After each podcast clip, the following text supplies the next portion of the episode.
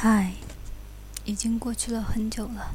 今天开始，继续我们的 Eat, Pray, Love。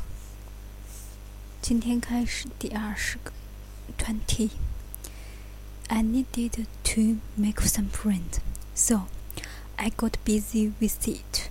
And now it is October, and I have a nice assortment of them. I know two Elizabeth Betts in German now, besides myself. Both are American, both are writers. The first Elizabeth Betts is a novelist and the second Elizabeth is a food writer. With an apartment in Rome, a house in Umbria, or in Italian husband and a job that requires her to travel around Italy eating food and writing about it for Germany. It appears that the second Elizabeth must have saved a lot of orphans from germ during a previous lifetime. Um, Unsurprisingly, she knows all the best places to eat in Rome including all greater than the service of frozen rice pudding. And if they don't serve this kind of thing is in heaven, then I really don't want to go there.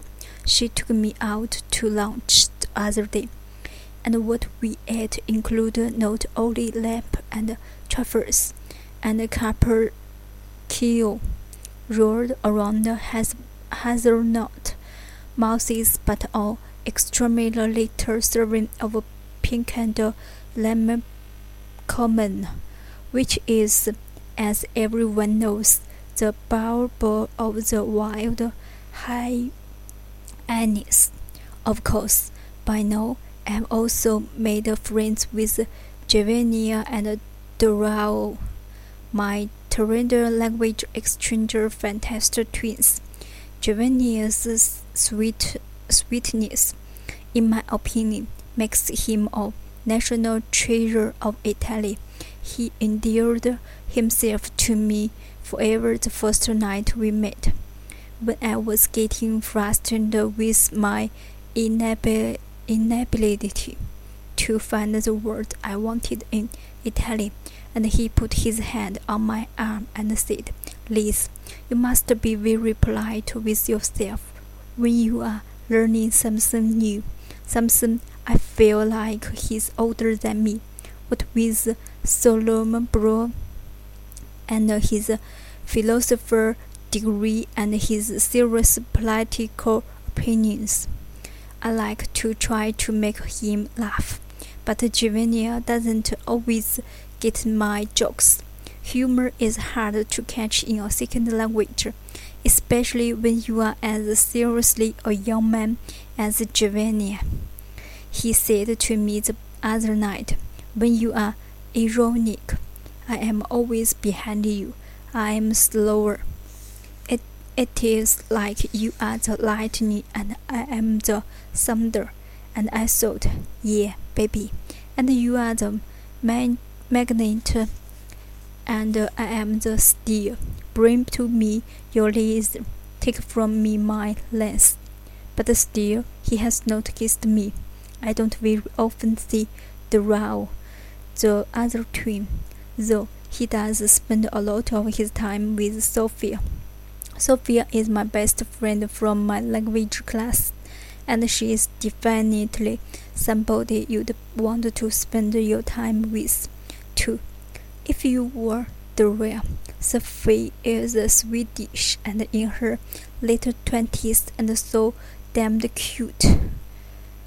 You could put her on a poke and use her as a bait to catch men all of all different national nationalities and ages. Sophie has just taken a four months leave of absence from her good job in a Swedish back, much to the how honor of her family and bewilderment of her co colleagues, only because she wanted to come to Rome and learn how to speak beautiful Italian. every day after class. Sophia and I go to I go sit by the table, eating our gelato and studying with each other. You can't even rightly call it study, the thing that we do. It's more like our shared relation of the Italian language, or almost worship for retail, and we are always offering each other new wonderful idioms like uh, for instance we just learned the other day that uh, on street means a close friend but street literally means tight as in clothing like a tight skirt so i so a close friend in italian is one you that can wear tightly sew against your skin. And that is what my little Swedish friend Sophie is becoming to me. At the beginning, I liked to think that Sophia and I were, looked like sisters. Then we were talking on taxis through Roma the other day, and the guy driving the cab asked if Sophie was my daughter. No, Fox. The girl is only about seven years younger than I am. My mind went into such a span control mode, trying to explain away that he'd said. For instance, I thought maybe this native room cable driver doesn't speak Italian very well and meant to ask if we were sisters. But no, he said daughter and he meant daughter. Oh, what can I see? I've been through a lot in the last few years. I must took look so beat up and old offer this divorce. But as that older country westerner son um, out of taxi goes, I've been squared and used and toiled and I'm still standing here in front of you. I've also become friends with a cool couple named Mario and Giulio, introduced to me by my friend Anne, an American painter who lived in Roma a few years back. Mario is from America. Giulio is from the south of Italy. He's a film. He is a filmmaker. She works for International Agriculture Policy Organ Organization. He doesn't speak great English, but she speaks fluent Italian and also fluent French and Chinese, so that's not intimidating. Giulio wanted to learn English and asked if he could practice conversation with me in other tandem exchange in case you are wondering why he couldn't just study English with his American born wife. It's because they are married and they fight too much whenever one tries to teach or anything to the other one. So, Kira and I now meet for lunch twice a week to practice our Italian and English. A good task for two people who don't have any history of irritating each other. Giulio and Mario have a beautiful apartment, the most impressive feature of which is, to my mind, the war that Mario once conversed with angry cursed against Giulio. Because they were having an argument and he yells louder than me and she wanted to get a word in edgewise. I think Mario is terribly sexy, and his burst, burst of passionate graffiti. Is only further evidence of it. Interestingly, though, Giulio sees the swear upon war as a sign of Maria's repression because she wrote her curses against him in Italian, and Italian is her second language, a language she has to think about for a moment before she can choose her words. He said if Maria had truly allowed herself to be overcome by anger, which she never does because she's a good anger processor, then she would have written all over that war in her native English. He said all Americans are like this, repressed, which makes them dangerous and patiently deadly when they do blow up. All savage people, he diagnosed. What I love is that we all had this conversation over a nice, relaxed dinner, while looking at the world itself. More wine, honey? asked Maria. But my newest best friend in Italy is, of course, Luca Spanica. Even in Italy, by the way, it's considered a very funny thing to have a last name like Spaghetti.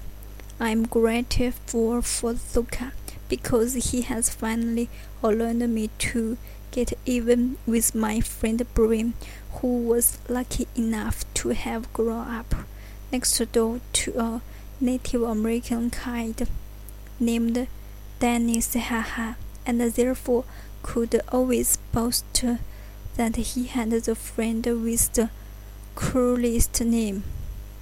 Finally, I can offer competition. Luca also speaks perfect English and is a good eater. So he's tri- terrific company for the hungry like uh, likes of me. He often calls in the middle of the day to say, Hi, I'm in your neighborhood. Want to meet up for a quick cup of coffee or a plate of oxtail. We spend a lot of time in these dirty little drives in the back street of Rome. We like the restaurant with the, the fluorescent lights and the no name listed outside the plastic red checked paper clothes, homemade Leonardo liquor, homemade red wine, pasta serviced in unbelievable quantities by what calls little Julius Caesar. The bushy local guys with high hair on the backs of their heads and passionate trained peddlers, I once said to Luca, it seems to me these guys consider themselves Roma's first, Italian's second, and Euro's third. He corrected me. No, they are Roma's first, Roma's second, and Roma's third, and every one of them is an imperial. Luca is a tax accountant, an Italian tax accountant, which means that he is, in his own description, an artist. Because there are several hundred tax laws on the books in Italy, and for all of them contradict each other. So, filling a tax return uh, here requires just like uh, improvisation. I think it's funny that he is a taxi accountant because it seems like such stiff stuff work for such a lighter hearted guy. On the other hand, Luca thinks it's funny that there's another side of me, this yoga side that he's never seen. He can't imagine why I could want to go to India and to a, a marsh of all, all places when I could just stay in Italy all year, which is obviously where I belong. Whenever he catches me sopping up the life over gravy from my plate with a hunk of bread and then licking my fingers, he says, What are you going to eat when you go to India? Sometimes he calls me Gandhi, he, almost ironic tone. Generally, when I'm opening the second bottle of wine, Luca has traveled a fair amount through, though he claims he could never live anywhere but in Rome, near his mother, since he is an Italian man. After all, what can he see? But it's not just his manner who keeps him around. He's in his earlier thirties and has had the same girlfriend since he was a teenager. The lovely Gilda whom Luca describes fond and applied as a Christmas so fire and water. In her sweet announcement, all his friends are the same friends he's had since childhood and all from the same neighborhood. They watch the soccer ma matches together every Sunday, either at the studio or in a bar. If the Roma teams are playing away, then they all return spirited to the home where they grew up in order to eat the big Sunday afternoon meals cooked by their respective mothers and grandmothers.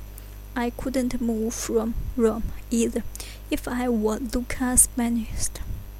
Luca has visited America a few times, though, and likes it.